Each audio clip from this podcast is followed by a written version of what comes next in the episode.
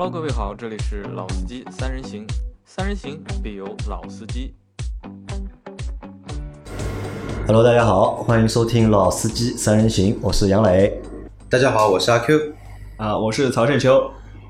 我是老秦，啊，那今天就是很奇怪啊，就是一下子有四个人，我们节目就是搞不好了啊，就是要么就是两个人二人转，对吧？要么就是四个人，对吧？麻将搓一桌啊，就是很难去凑这个三个人，对吧？和我们这个老司机三人行的这个就是名字啊，就是永远不太匹配啊。因为今天是为什么会有四个人呢？今天我们会聊一集就是和我不太有关系的节目，就这期节目叫《他们和摩托车的故事》。那为什么要聊摩托车呢？就是其实我们在最近的这个老秦汽油杂谈里面啊，就是我记得有个小伙伴他问问过一个问题嘛，对吧？为什么要禁摩？对吧？而且他问了这个问题之后，我们在节目里面也回答了，就是关于我们对于这个问题的一些看法和想法。但是因为那期节目啊，其实因为我们是老秦汽油杂谈嘛，我们主要还还是以养车、修车、用车为主，那所以呢，就是关于摩托车的话题呢，也没有怎么展开。但是节目放了之后啊，就是很多小伙伴对那个问题的就是评论啊或者想法还是蛮多的。那所以呢，我们今天趁着就是我们的一个上海的小伙伴，对吧？小曹，那正好今天来看我们，那我们让小曹也一起来参与一下，就是这个就是关于摩托车的节目。那先这样，就是先发表一下就是关于禁摩这件事情啊。那大家就是有什么想法？因为我们之前在节目里面，阿 Q 啊和老秦都说了嘛，关于禁摩的自己的一些想法。那小曹你，你对禁摩这件事情你是怎么想的？我觉得这个他肯定是还是从经济的角度上面来出发的啊，就肯定是摩托车带来的经济效益肯定没有电动自行车啊，或者是别的经济上效益上面好。那如果有时候那个经济上面能够起来的话，摩托车可能也就不禁了。啊，你觉得是从经济效益？对但是当年禁摩开始的时候，好像我觉得汽车中国的汽车工业还没怎么开始，对吧？那个时候也没有就是电动啊的、，当年那个禁摩是因为广州的那个飞车抢劫太厉害了，他那个时候就是抢着人家，还把人家手砍下来啊，什么身上划刀子啊什么的。那个时候广州就开始先禁摩了，那个是全国很有知名的一个城市，率先禁摩。率先禁摩啊你觉得是出于就是社会治安的一个社会治安的问题是吧？那你作为一个就是很资深的一个就是摩托车的爱好者，就是你觉得禁摩这个政策友不友好？这个肯定是不合理的，啊我觉得就是你觉得是不合理？啊，不合理的。嗯不合理在什么地方？它不合理，摩托车这个已经有百年的这个历史了，对不对？像我们现在用的那个电瓶车什么，也只是它的一种弱化版。摩托车从安全性的角度上面来说，从保险的角度上面来说，对吧？从佩戴头盔的角度上面来说，从真正的交通法规的上面来说，都是很完善的、很完整的。你现在突然之间就把它给禁掉了，那么你说弄一个不完整的电动自行车出来，对吧？怎么保护行人？怎么保护非机动车驾驶员？怎么保护机动车驾驶员的利益呢？对不对？那么我是这样看的啊，啊，这个关于禁摩这件事情，因为我也是站在一个摩托车爱好者的角度来说的。那么摩托车呢，这个不管是黄牌还是蓝牌，都属于机动车。那么在在中国，你这个驾驶机动车肯定是要先去考机动车驾驶证的。对，那么车辆呢，也是要通过一个上牌的这样一个手续，取得一个合法的手续才能上路的，对，对吧？其实作为一个机动车来说，跟汽车其实是一样的，只是交通的参与形式稍微有点区别。那么区别在哪里呢？少两个轮子，嗯，对吧？这是我觉得这是最大的区别，其他没有什么区别，对吧？驾驶员都要去考驾驶证，那么车辆都要去车管所，机动车辆车管所去那个登记上牌，对吧？所有的手续其实跟我们平时开的汽车是一样的。那么为什么汽车没有限制，要给要给摩托车限制呢啊？其实这个是很不合理的，对对吧？对你说摩托车比较难管理，什么难管理是管理者要去考虑的问题，而不是使用者去考虑的问题。我使用者只要服从管理就可以了。那么你管理者应该拿出一个有效的管理手手段出来。对啊，你管不好，你就不让不让开，这个不对的。那么你摩托车不允许上牌嘛，嗯，那就没有这么多事情了嘛。嗯你为什么要让摩托车上牌呢？啊哎，上牌了以后这里不能开，那里不能开，为什么呢？不不合理嘛，理对吧？老秦是觉得不合理，对吧？因为老秦也说了，就是不合理的原因啊，因为就像前面小曹说的嘛，因为可能是出于社会治安的一个角度，对吧？管理的一个角度，那么老秦也说了，对吧？这个是管理者管理方式的问题，对吧？不应该就是一刀切的去禁摩，或者是不让摩托车在城市里面开啊。那可能就是阿 Q 呢？阿 Q 是怎么想的？阿 Q 啊，阿 Q 觉得其实也没有这么复杂，也没有什么经济利益啊，没有什么粮卡，也没有什么政策，就是领导不喜欢。啊，领导不喜欢，领导认为对吧？两轮可能说还是比较落后的一个生产工具，或者说领导觉得两轮呢，这个不是一个比较科学的交通工具。也有可能呢，领导呢就觉得他们可能说小时候的那种对吧，都有一些都是农民出身的嘛，对吧？他觉得小时候对吧，那个可能村里面有一个大户开一台摩托车，他心里面受委屈了，就是归根结底就是领导不喜欢。对吧？领导领导不喜欢，就会帮你去想一切的手段，把你东西给禁掉。什么摩托车产业链好啊不好啊，法规有啊没有啊都无所谓。就好比什么呢？就好比现在，对吧？我们去做个观光电电电电梯，现在好了，没有那种什么直达电电梯了，就给你做一层层多的。这个电梯就好比是我们的摩托车，这个电梯呃这个那个楼梯嘛，电动扶梯就好比是我们的一个行人，它就是让我们退化嘛。对吧？他觉得我们的身体可能开摩托车不是很健康，让我们多走走，多运动运动，对吧？多挤挤公交车。呃，总归就是领导不开心，他不想让我们开，没有什么道理。那么还有啊，我再补充一点啊，呃，在我们很小的时候啊，可能我们七零后小时候经常看得到，对吧？那个邮递员，对对对对对，送电报的，送信的是骑自行车的，送报纸的也是骑骑自行车的，但是送电报的。就是摩托车，那么电影院以前都是送胶卷的，不像现在都是数字电影了，对吧？以前就是要送要送要要送拷贝胶卷的。那每个电影院里面排片它是时间是错开的，那么一个电影不可能是一卷胶卷嘛，要好几卷胶卷了嘛。那么在电影院之间互相送这个胶卷拷贝的也都是摩托车来送。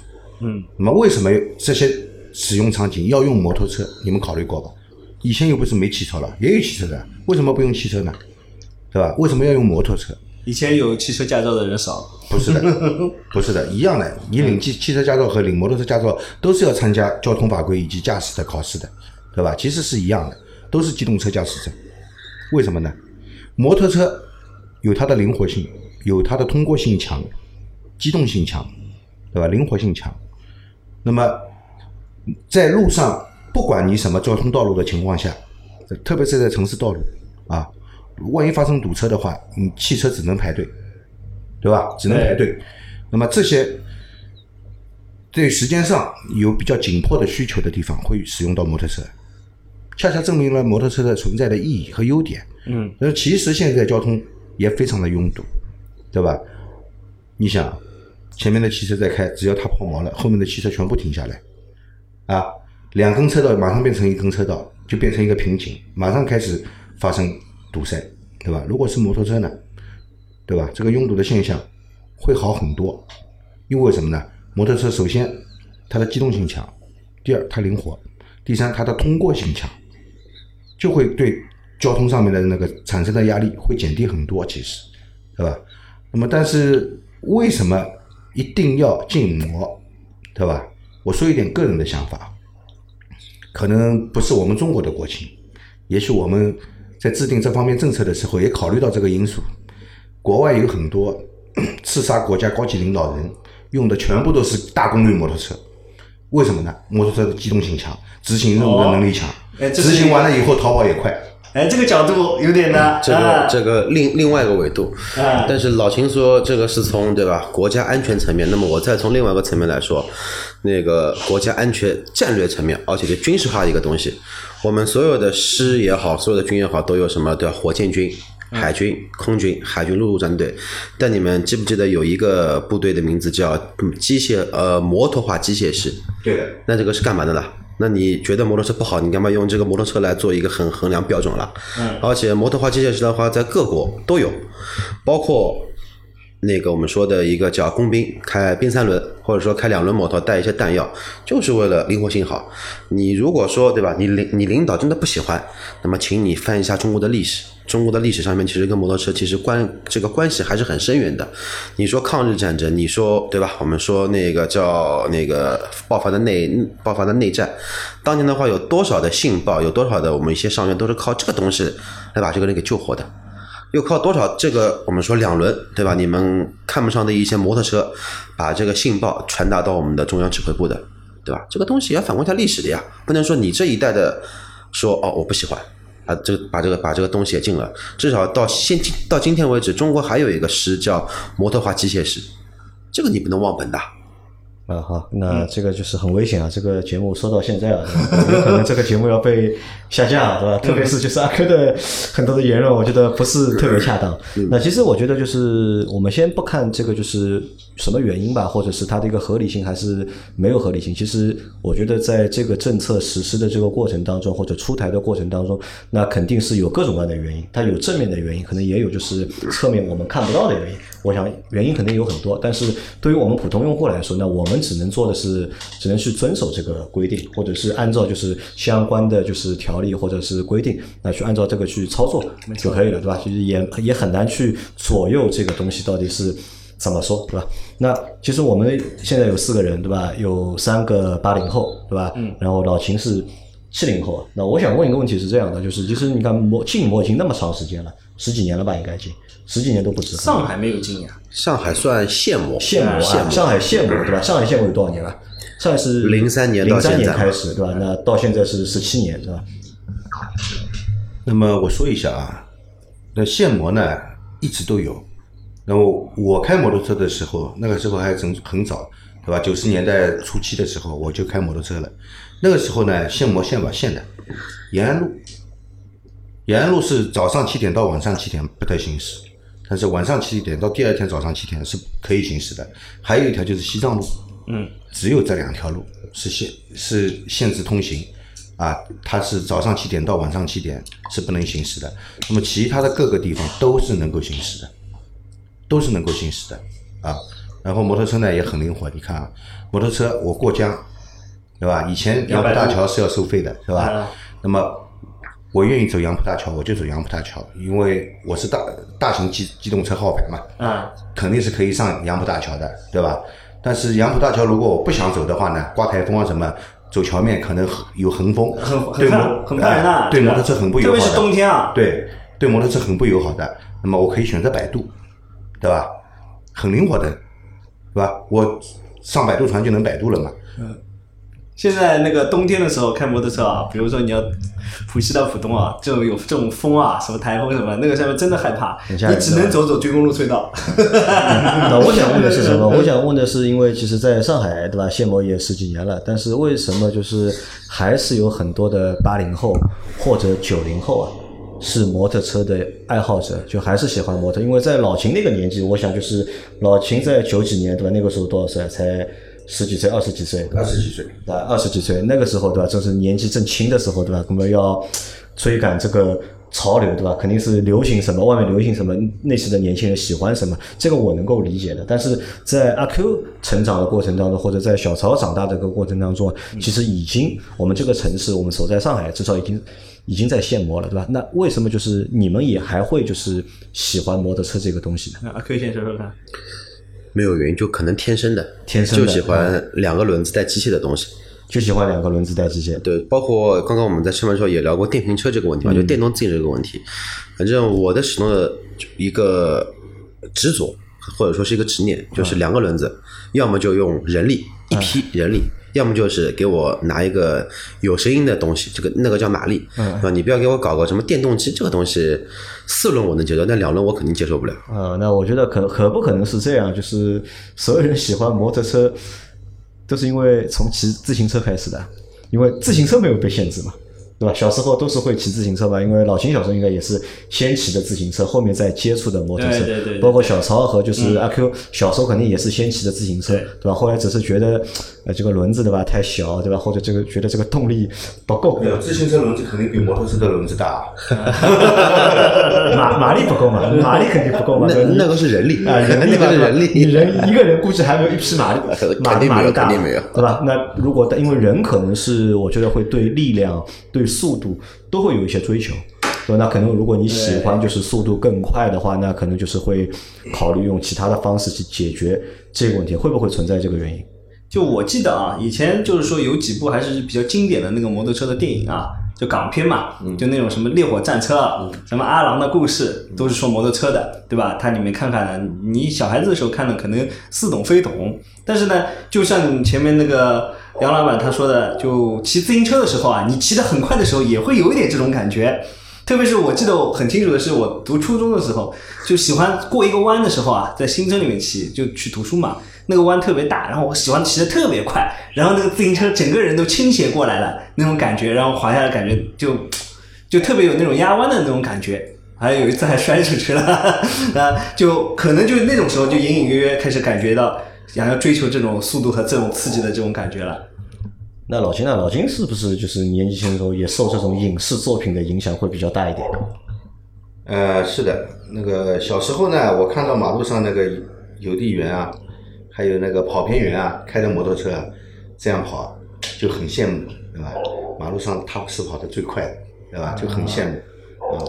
然后长大了以后呢，这个看到那个电视机里面有国外的那个摩托车的啊 GP 大奖赛，对吧？GP 赛，看看那个摩托车，哎呀，这个车真棒，对吧？以后我如果能骑上这样的车，那该多好，对吧？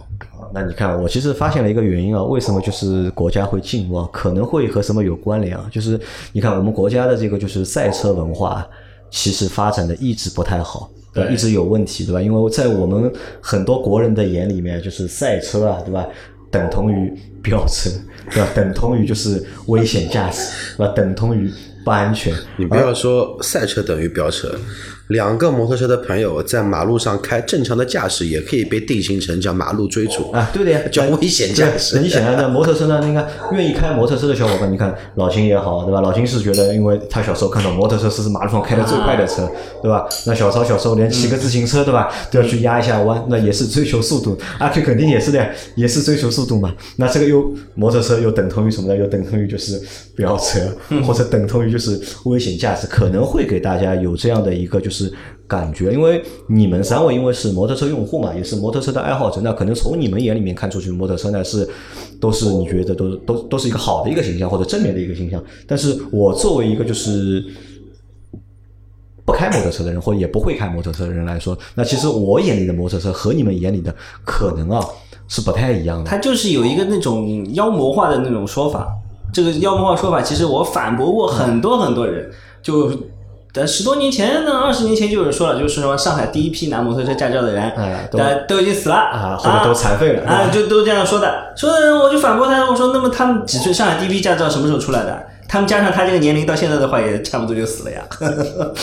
这不是因为开摩托车他们死了呀，他们是正在我常的人。在我眼里啊，说实话，就在我眼里，摩托车司机或者摩托车是一个什么形象？就是其实就两个形象，其实就两个形象。第一个形象呢，就是上海有很多就以前摩托车拉客的嘛，啊对吧？摩的对对吧？我们叫我们叫它摩的，其实很多的就是公交站点啊、小区门口啊啊，就都有的。对吧？五块钱，对吧？那个时候出租车要十几块嘛，他们就五块钱，他们就走了，就对。这个第一个印象是我从小到大，就是我觉得我看到的摩托车最多的，对吧？就像你说的什么，就是这种摩的都有一个标准打扮，对吧？穿穿的衣服啊，就穿一个便装。就正常人白天出去白衬衫啊白衬衫、黑裤子啊黑鞋子裤，对吧？或者穿个皮鞋，或者穿个运动鞋，对然后戴个帽子呢，也不太像安全头盔，对吧？像那种工地里的那种就是 安全头盔呢，呃，这个讲专业一点，叫半盔，半盔叫半盔。那么摩托车头盔其实是这样的，分半盔、分四分之三的盔和全盔，对的，对吧？分几种。他们他们呢，因为因为那种帽子脱拖起来方便拖。起来方便，带起来也方便。那么半盔对的比较适合上他们。他那个半盔呢也不重，占地面积也不大，他往龙头那边一吊，两个盔一放，人家就知道他是拉科的。对啊，这个是我第一印象，就是我小时候印象。那还有一种印象呢，就是开摩托车的都是坏人，嗯，对吧？可为什么开摩托车都是坏人呢？对吧？那可能你们小时候看的这种片子啊，都是。叫你看这种赛车片啊，对吧？可能赛车片里面有好人，对吧？有坏人，对吧？对我看的很多电视里面都开摩托车都是坏人，对吧？坏人居多，对吧？哎那在我脑子里呢，印象里啊，好像就是 开摩托车的啊都不太都不太太正常，对吧？或者这个啊职业都不是一个就是比较正常职业。对那反而只只有到近几年，对吧？到近大概五六年或者近十年，那可能会稍微有些改观。那改观在哪里呢？就是上海出现了很多的就是高级的摩托车。就卖的很贵的，对吧？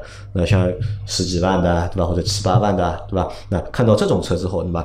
哎，我发现哦，这个车好贵啊，对吧？那开这些车的人呢，可能看了一下，好像也不是普通人，因为我身边有一个律师的朋友嘛，那么他那个时候就是在四十岁的时候，他就狂练身体。我说你为什么练身体？是不是觉得自己老了，对吧？中年危机到了，对吧？要狂练身体？他说不是的，我要在我四十岁生日的时候呢，他说他要给自己买一台哈雷啊因为那个车比较重嘛，那么他觉得如果不不把身体练好呢，很难去驾驭那个车，就练了一年身体嘛，然后甚至戒烟。他为了摩托车把自己的烟都戒了，不抽烟了嘛，就去练身体，然后买了一台这个车。哦，后来我觉得哦，那像律师对吧，精英阶层。对吧？哦，他们现在有那么多精英阶层也在开摩托车或者喜欢摩托车。那在这个时候呢，我对摩托车的看法呢，那么稍微啊，就是会有那么一点的就是变化。那就和以前的对摩托车这个印象就不太一样了。那因为今天是三个人嘛，三个就是摩托车的用户啊，我我其实想让你们三个人啊，就是来和大家分享一下，就是你你们和摩托车的这个故事，对吧？来和大家就是说一下，因为阿 Q 也好，老秦也好，还有小曹也好，都是长期拥有摩托车的。上下班交通工具，啊，这个是你们的上下班的交通工具，对吧？那谁先来？谁先来分享？就是和摩托车的年纪最大的，年纪最大的，对吧？对的啊，好，年纪最大来。那么其实我开摩托车呢，之前也讲过的，啊，之前在节目节目里面也讲过的。首先就是比较喜欢这个摩摩托车的摩托车这个这样一种交通方式，对吧？灵活，速度快，啊，那么骑上去呢也很帅，嗯，对吧？关键是帅，对吧？啊，关键是帅，好好好。呃，其实帅倒是其次的啊，特别是一开始呢，只是觉得摩托车是一个啊很向往的交通工具。真正骑上了摩托车以后呢，那就觉得摩托车是一个非常自由的交通工具啊。你骑上摩托车，跟你平时的任何一个交通工具是完全不一样的啊。摩托车带给你的感受就是自由啊，而且就是这个车呢，是随着你的意志，跟你的人的身体，其实等于是你人身体的一部分，对吧？你能很好的去控制它。那汽车是没有这种感受，这个就是我上一次那个录上海八零后节目里面说的，就是那个呃，就菲尔杰克逊啊，他说的，就你坐着汽车去旅游，隔着一个玻璃，其实就等于在看电视啊，就是一种看电视的感觉，根本就没有那种自由自在的这种感觉。而摩托车呢，是人类最接近于鸟儿飞翔时候的感觉。有那种风直面就吹到你脸上，你的身体你感受那种风的阻力的那种感觉就是不一样的。特别是你开得快、开得慢，旁边左右刮过来的这种风，你都能感受到不一样。就跟你在家里你看一个普普通通的电影和一个看一个三 D 电影的那种感觉。对摩托车呢，其实有很多人说摩托车很危险，对吧？其实摩托车真的那么危险吗？摩托车的危险程度和这个摩托车的驾驶员的技术是分不开的，啊，你的驾驶技术到了足够好的程度，其实摩托车并不比汽车危险，啊，因为摩托车有一个特性叫直线性，啊，两轮摩托车是有这个特性的，叫直线性，恰恰是因为它的这个特性保证了它的安全性。啊，如果两轮摩托车没有直线性这个特性，那么它就是一个死亡机器，谁骑谁要死，对吧？但是它有直线性，啊，所以它这个车其实，我我个人认为啊，一点都不危险，一点都不危险，但是带给你的这种自由，啊，驾驶的时候自由的感觉是任何一个交通工具无法替代的。那么我没有开过飞机，我不知道，飞机也一样的呀，对吧它 肯定也是对着一个玻璃啊，对吧对吧？那么据说是那些战斗机飞行员会有飞行瘾，啊，他老了要退休了以后呢，他会很难受。你说的这个瘾，我就记得以前我在学自行车的时候，人家那个学校那个保安啊，我学自行车的时候呢是没有在小区里面学，我爸给我为了我的安全考虑，就跟那个隔壁那个小学的保安放暑假，他跟我说你自己给我放进去，让我在那个操场上面学的。那个小区的保啊，那个学校的保安他还说，他说很多人骑自行车也有瘾，他们不不骑多少多少时候的自行车，就觉得也会觉得不爽。我估计也是一样的这个道理。就跟烟瘾一样，对吧？就跟烟瘾一样。这个其实是有原因的，因为运动的时候啊，人会分泌多巴胺的嘛，啊？一旦你分泌多巴胺，人会觉得开心，觉得快乐，对吧？对对那么可能就是一天不骑一下，对吧？或者两天不骑一下，就浑身觉得就是没力气，对吧不舒服，对吧？那其实因为老秦前面说的还是比较就是委婉的，因为录这期节目，其实我是想让大家来分享大家和摩托车的故事嘛，对吧？因为大家都知道老秦就是开摩托车开了蛮长时间，对吧？老秦年轻的时候也是一个就是追风的少年，对吧？但其实，在老秦就是年轻的时候，他还做过一件就是和摩托车就是比较另类的事情。对对我们来说，我觉得是蛮另类的，因为这件事情你们两位肯定没有做过，对吧？老秦是有张我们经历了老秦是有张执照的，对吧？那张执照叫什么名字？呃摩托车运动证，啊，摩托车运动证的，他已经就是跨越了这个把摩托车当做一个就是交通工具的一个范畴，对吧？老秦有一张摩托车运动证，他还和我说，这张运动证让我去上海什么就是军体驾校，在那个在上海市汽车摩托车运动协会里面是有建档的。有建档，对吧？他有这张证啊，来和我是说一下这张证的故事啊，为什么会去考一个就是摩托车运动证？摩托车运动是指什么？来和我们大家聊一聊。摩托车运动呢，其实啊，呃，摩托车运动从建国以来，其实一直是有的，一直是有的啊。而且摩托车运动属于什么运动，知道吧？竞技类摩托车运动是军事体育运动，啊，是军事体育运动。其实以前国家是大力推广摩托车的，为什么知道吧？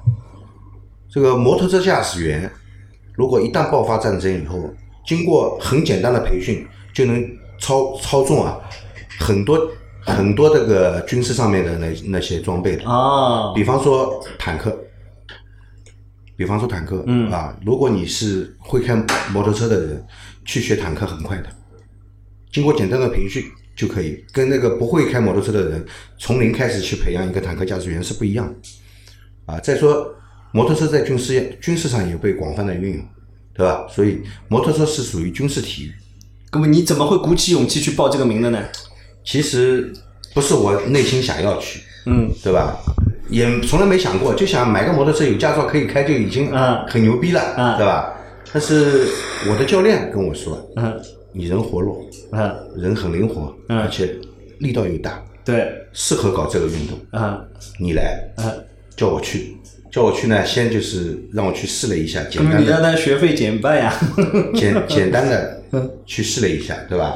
教练说 OK 没问题，对吧？他说我帮你报名，其实已经报好了，你就来吧。就是这个叫强，这个叫强奸宝，强奸宝。呃，然后呢，就是开始系统性的那个训练，训练。啊，从最基本的动作开始训练啊，各种动作，其实里里面有很多很多动作嘛。一开始就是做平衡训练，平衡训练完了以后，上第一节这与比赛有关的第一节课叫抢发车，啊，叫抢发车，就是怎样发车的时候，我以最快的速度可以发，可以起步出去。嗯，第一堂课就叫抢发车啊，然后还有各种的运动啊，各种的就是蛇形路啊，这个蛇形路，还有还有跷跷板、独木桥，嗯啊，还有就是 飞跃动作啊，飞跃动作是飞跃一个坡，然后可以飞跃两个坡，然后可以三连跳，三个坡同时飞跃过去。这个不是课受凉了吗？啊，对，都要学的啊都要学的啊。那么对车子的性能要求也很高，对驾驶员的驾驶技术的要求也很高。而且我们教练会叫我们夏天的早上，夏天的早上六点钟之前要集合。嗯，夏天的早上六点钟之前集合。我说这么早来干嘛呢？对吧？你们必须六点之前来集合，为了什么呢？为了是在这个草地上的露水还没有干掉的时候去开，哦，因为草地上有露水是很很滑的，对吧？那么他说，你们平时下雨天叫你们来看嘛，你们也不肯来，嗯对吧？谁高兴穿着这个雨衣来看呢？对吧？啊但是真的比赛的时候，如果下雨，你们也是能开的，对，对吧？那么没有水怎么办呢？嗯我给你们这么大的地方去洒水，不可能的。嗯早上有露水，你们来开，嗯，很滑的，很哎刺激的。这个基本功练的蛮好的。啊，那说到这里啊，大家脑补一下啊，就是小时候玩那个红白机啊，有没有玩过那个摩托车的一个游戏啊我们是障碍赛，啊，对吧？就是一个直横横版的一个就是游戏嘛，对对对？里面好像就有老秦说的这个东西，刹车对吧？然后过那个坡对吧？嗯一个两个的对吧？还可以摩托车可以翘头对吧？你翘的不好的话而且要翻掉的。这么一想，这个那个时候的动画这个人物跟老秦的这个模样还是蛮像的。啊，那老秦我问你啊，就是那个时候你在学这个东学这个摩托车运动的时候，那个时候学的人多不多？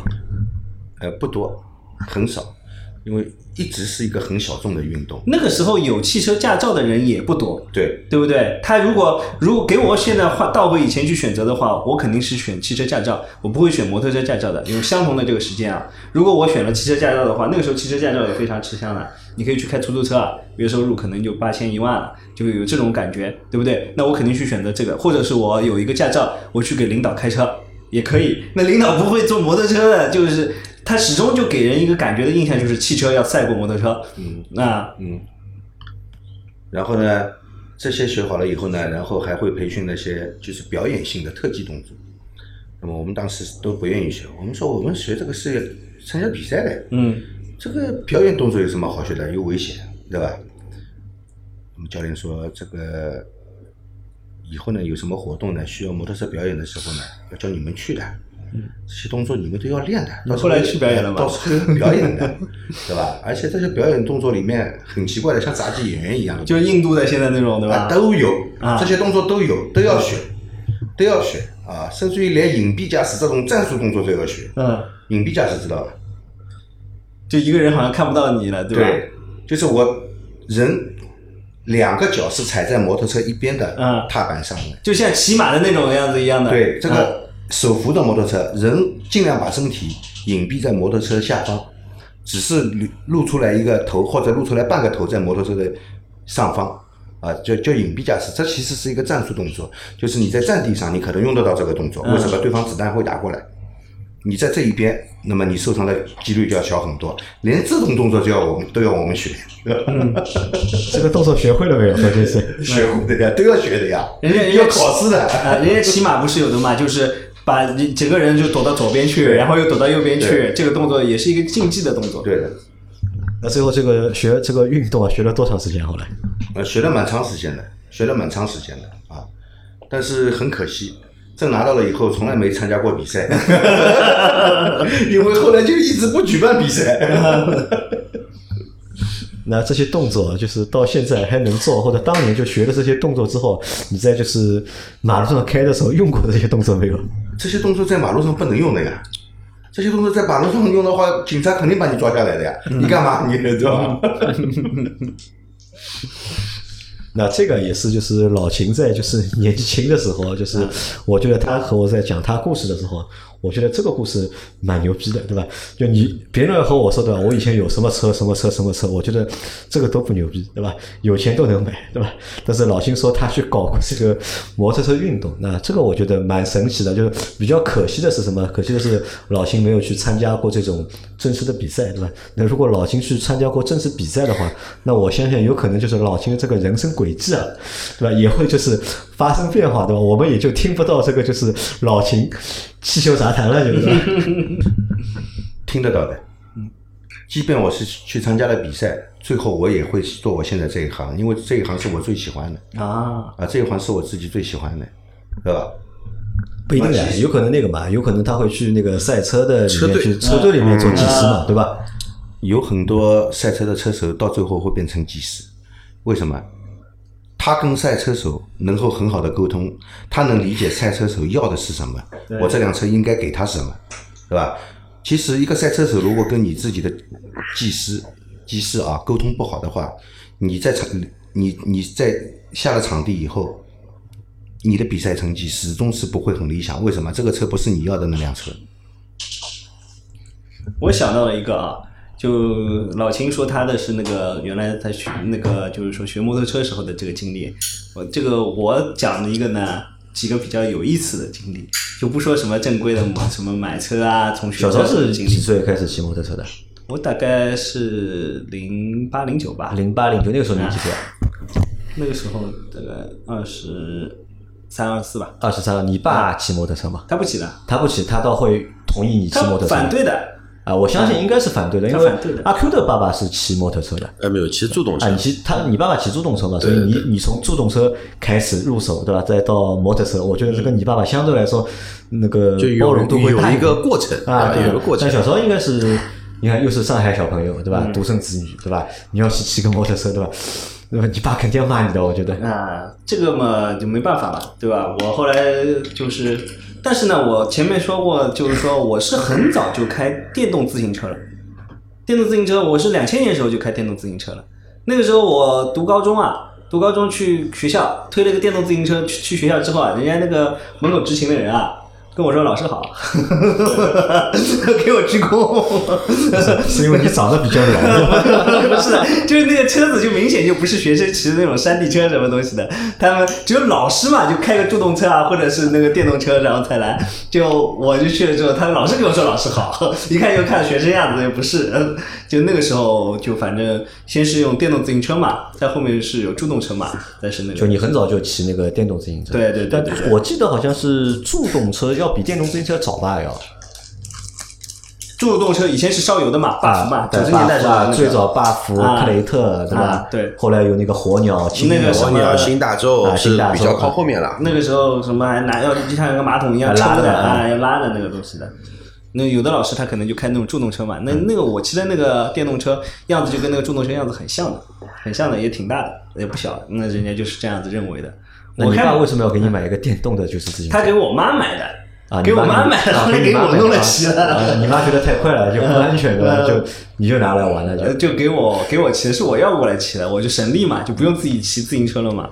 那个时候就开始呃，其实我觉得，说实话，就是真正改变中国交通的，其实是电动自行车，是电瓶车。大家要知道，就是中国可能就是轿车啊，是就是乘用车是全世界中国是保有量是第一的嘛。对但是其实没有具体的数据去统计这个就是电动自行车电动自行车，因为以前自行车就是中国就是全世界就最多嘛。你像很多有车的家庭啊，很多有车的家庭，其实家里面还是会有一台就是电动的自行车或者是自行车。我家现在自行车还有两部，啊，因为现在自行车不一样了，因为现在的自行车和以前自行车又不一样了。现在自行车变成变成一种就是高端的，就是休闲的这种就是娱乐活动，或者是体育的，就是锻炼的健身的这种活动了，对吧？但是很多家庭我觉得还是都有电瓶车的嘛，你就小区里看一下，就到那个车棚里面看一下，就个电瓶车排的就是密密麻麻，对吧？你花个就是。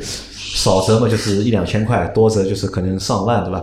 它相对来说还是比较便宜嘛，对吧？电动自行车真的是解决了就是全中国的这个就是个人交通出行的这个问题。对，那你那个时候是开始玩那个电动电动的自行车？电动自啊行车，自行车呢后面呢就是说也有一些比较离奇的经历，就变着变到摩托车了。那么开摩托车里面呢，其实我前面回想了一下，最有意思的事情是什么？我大概有起码五六次吧，被人以为是摩的司机，摩的司机啊，那也这是真的。我不知道阿 Q 有没有这个经历啊也可能？是因为你长得比较老吧。绝对不是。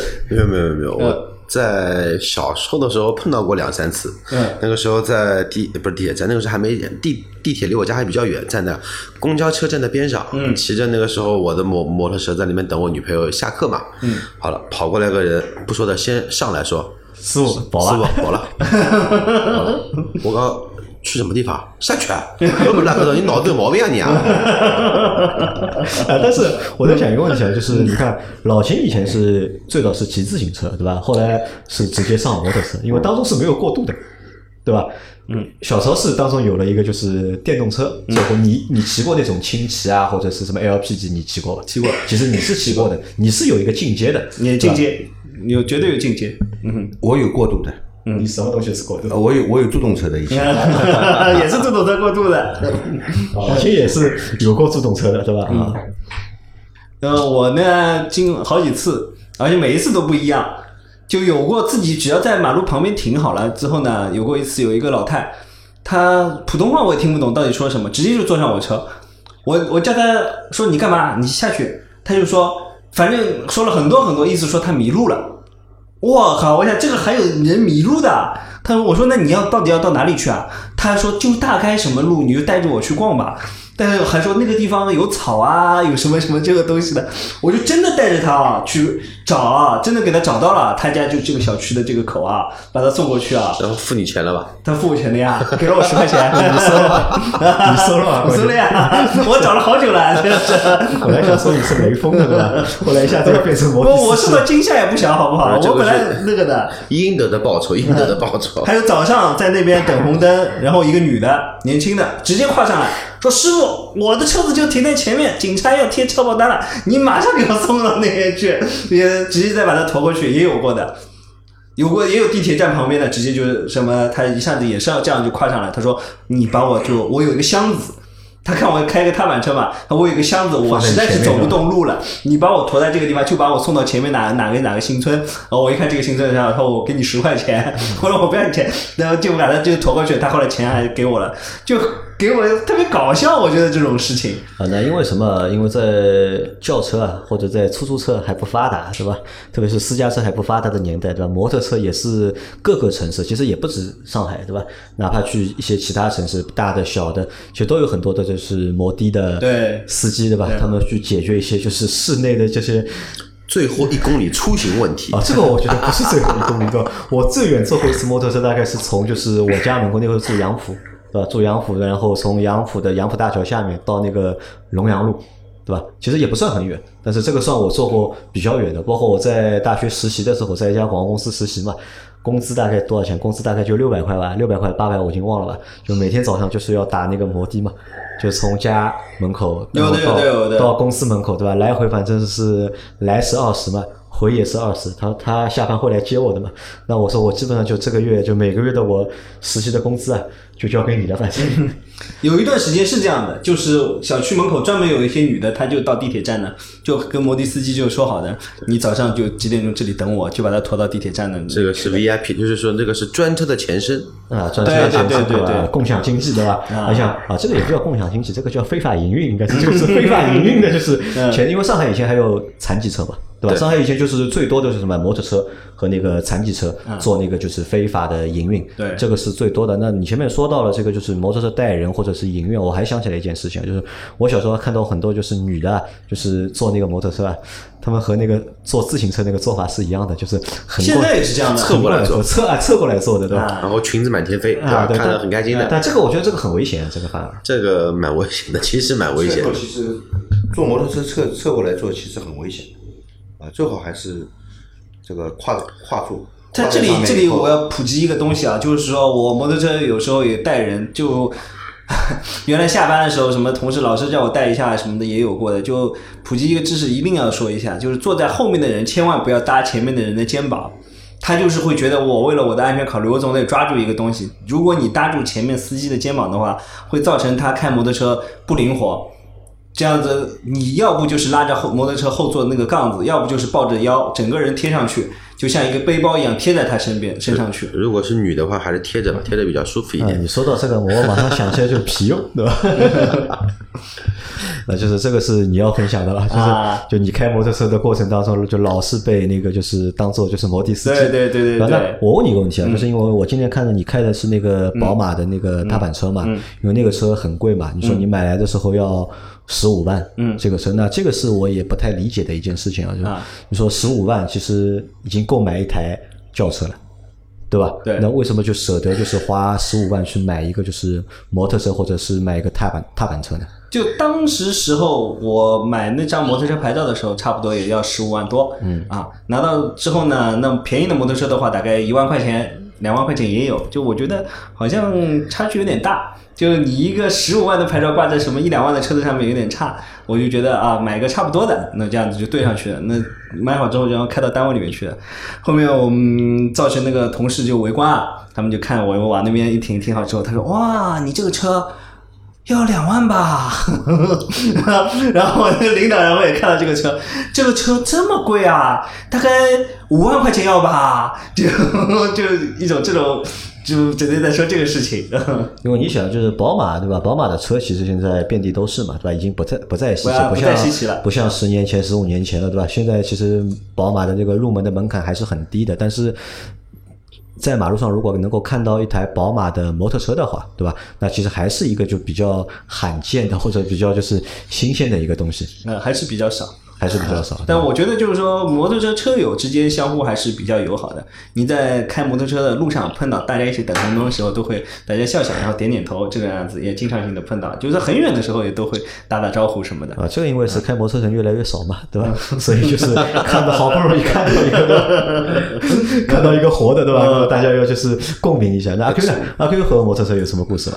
我刚刚在听你们在聊嘛，然后我算了一下，我到现在一共买过几台摩托车，嗯，从大到小，你你猜猜看？呃，这个猜不出来，因为按照你这个换轿车的，按换那个四个轮子的这个频率来说的话，这摩托车应该也换了不少了，应该然后从第一台摩托车到现在，然后不管踏板车还是挡车，一共换了十三台。十三台。对，这个是我第十三台车，就是刚刚买的这台哈雷是第十三台车，从排量最小的一百二十五的到最大的一千的啊，到到这个一千二的都有。然后基本上平均一台车在我手上的时间应该在六七个月这样子，最最最多了。然后最少的一台在我手上待了三天就把它卖掉了。啊，那这个你是不是把你这个年轻的时候啊赚的所有的钱，不是换摩托车就是换轿车，对吧？都用在这个上面了。对的，百分之一的全部花在这个上面去了。那老秦给他评价一下，评价什么呢？评价他这个那么高的换车的频率。我比他换的更多。我自从买了第一辆摩托车之后呢，在半年之内，我的摩托车就变成三辆了。嗯，啊，我后来就不开摩托车了嘛，开汽车了以后就很少开摩托车，一直到我不开摩托车之前，我最低限度同时会有两辆摩托车，我最多的时候同时有四辆摩托车，所以我换车也换过很多。阿 Q 是十几辆，我是三十几辆。就是玩摩托车的人呢，都想要开一开别的摩托车，感受一下它的几部车子当中有什么样的区别，总希望找到一部车子能够跟自己完全就当时时候的需求是一模一样的，但是这个需求的话呢，是随着你跟着你的车队朋友出去玩的时候，对吧？会瞬息万变的。一会儿呢，可能说会选选择一台比较舒服的车，过一会儿呢，可能觉得哎，还是腔调好，要一台腔调比较好的车。在腔调好肯定不舒服，腰肯定会不行，对吧？那你要再换回舒服的，但是看舒服的话，你又一想不对，没牌子。坐起来也不舒服，那好，那可能要换台拉力了。这个怎么说呢？变化比较多，但是我很奇怪，我到现在啊、不对，跑车也买过几台。刚 刚想说没有买过跑车，不对，跑车也买过四台跑车。那我看了，就是摩托车这个事情好像还蛮费钱的，对吧？费钱老秦最少的时候有两台，对吧，最多时候有四台，到现在换的比阿 Q 换的还要多。那这个东西到底费钱吗？到底？其实不是特别的费钱，只是很消耗精力。我有一段时间最多的时候就有过五辆摩托车，因为我停在我家那个地下车库嘛，地下车库它有一个空的位置，就是那个里面可以就堆在那里面了。我就发现一个问题了，后面就是说你有五辆摩托车之后，每天开一辆，那你一个礼拜就上班五天，你好像一次一个星期也就弄一次。啊，好像太累了吧，这样的事情弄的。对结果后面我就把它都处理掉了。都处理掉，对吧？那说到处理掉的话，好像又要勾起就是老秦的这个伤心事了，对吧？因为老秦为什么有 最少限度有两台摩托车？因为他有两块摩托车牌照啊。这个牌照在上海的话，现在这个价格是非常贵的，贵对吧？现在一块摩托车的牌照多少钱呀？如果按照老秦的 A 牌的话，那在目前应该三十二万，三十二万一然后块，最多的时候四十几万啊就40几万如果说最高峰的时候的话，就是九十万，啊，九十万，那就换句话说，就一台卡宴没了。一台卡宴啊。那我们老秦啊，这个老秦后来这两块摩托牌照去哪里了，对吧？卖掉了呀，多少钱卖的？九千块。九千块一块啊，对的，你看九千块一块，卖掉两块才一万八，对吧？那如果藏到现在的话，对吧？那么至少就是三十万一块，对吧？就有六十万，那这个是费钱的。但是小曹，我们前面帮小曹算了笔账，对吧？小曹是不亏钱的，对吧？小曹这个车就是一五年买的，对吧？开到现在开了五年，对吧？然后你一五年的时候，你那块牌照多少钱？是买来是十五万，十五万多嘛，嘛，现在这块牌照啊三十万啊，对吧？三十万，那这台车是十五万，因为我以前呢，就是开摩托车呢，应该阿 Q 什么都有这个经历，就是开无牌，啊，对，最早无牌。最早只有水车，不是说不想开不是不正规车是，。有有的呢是那种就新车，它就有一个发票，有一个合格证，它就没有牌照了。那你也不上牌，你也能开。以前那时候管的比较松一点，无牌后面呢开外牌。上海外环内呢是不允许开外牌的，那没被抓到没关系，抓到的话要罚款的，还有车子拖着的，拖到那个停车场去的。后来越来越严格了，要发送到外地打回原籍，崩溃了，给他这样子弄下去。我想实在是弄不过他了，我正正规规的 还是上个牌照吧。上个牌照啊。啊，那说到这里啊，其实我是这么想的啊，就是你看现在我们有三个人，对吧？三个摩托车爱好者的，老秦现在其实还是有摩托车的，但只是那台车不开了，对吧？那个是收藏品，啊，收藏品对吧？收藏这个是镇店之宝，对吧？你看小曹他是有一块就是上海牌照，对吧？然后再开，那么就是证照嗯齐全，齐全属于合法上路啊，对吧？对但是老秦现在因为没有牌照了，所以老秦也不开了，对吧？老秦其实我们在平时聊天的过程中，他还是透露出就是想就是要再玩一下或者再搞一辆车的这个想法，但他说都有个前提的，那么他说什么时候有钱，对吧？那么去收一块这个就是牌照回来，那么再去买台自己心仪的车，对吧？那么去再玩一下。但是阿 Q 呢，好像就在打擦边球，哎，对吧？也不是擦边球。我呢，一台车呢是正规蓝牌，我的车呢都是正规车，对吧？也不是什么那个非啊正规车是正规的对吧嗯对，人也是正规的人，对吧？照也是都有的，只不过呢，平时代步呢，踏板车也是合法上路正规的，遇到警察也不慌的。就是那台大车呢，因为就那台哈雷嘛，因为一些原因嘛，所以说现在目前挂的还是外牌，所以说那个车呢，纯粹是作为娱乐用车。娱乐用车，娱乐用车啊，因为开这个车基本上都是往外环之外开嘛，跑一个嘉定，跑一个金山，跑一个奉贤，往那边开，然后也算合法合规。啊，那其实我想说这段的主要的原因在哪里啊？其实我们并不就是抵制摩托车，对吧？其实我也不抵制摩托车，然后就你们三位就更加不抵制了，对吧？那其实不管是什么交通工具，那我觉得只要大家能够就是证照齐全，对吧？遵守这个就是相应的就是法律法规，遵守交通安全，对吧？那么在开车的时候就是呃仔细认真，对吧？其实我觉得都是没有问题的，对吧？只要能够解决这些问题的话，那我觉得任何一个交通工具啊，就是在社会里面，不管它再多还是再少，对这个社会，其实我觉得是不会有太多的就是妨碍，或者有不会有太多的就是负担的嘛，对吧？好吧，要么我们今天的这一期节目就先到这里，有机会可以拍个视频。有机会可以拍我觉得这种节目的话呢，拍视频比较有冲击力，因为光说呢，可能说比较片面。就拍你的是哈雷了没有没有，拍你的车，拍你的车，拍我的哈雷要去外环以外，哎但是 要去外环以外。说实话，我觉得就是你说很多车啊，就是有那个就是我们很多就汽车资讯嘛，导购类内容对吧，都是拍视频的对吧？就是拍车的视频，我觉得这个影响力啊，或者是这个就是导购的这个能力啊，诱惑力其实不够强。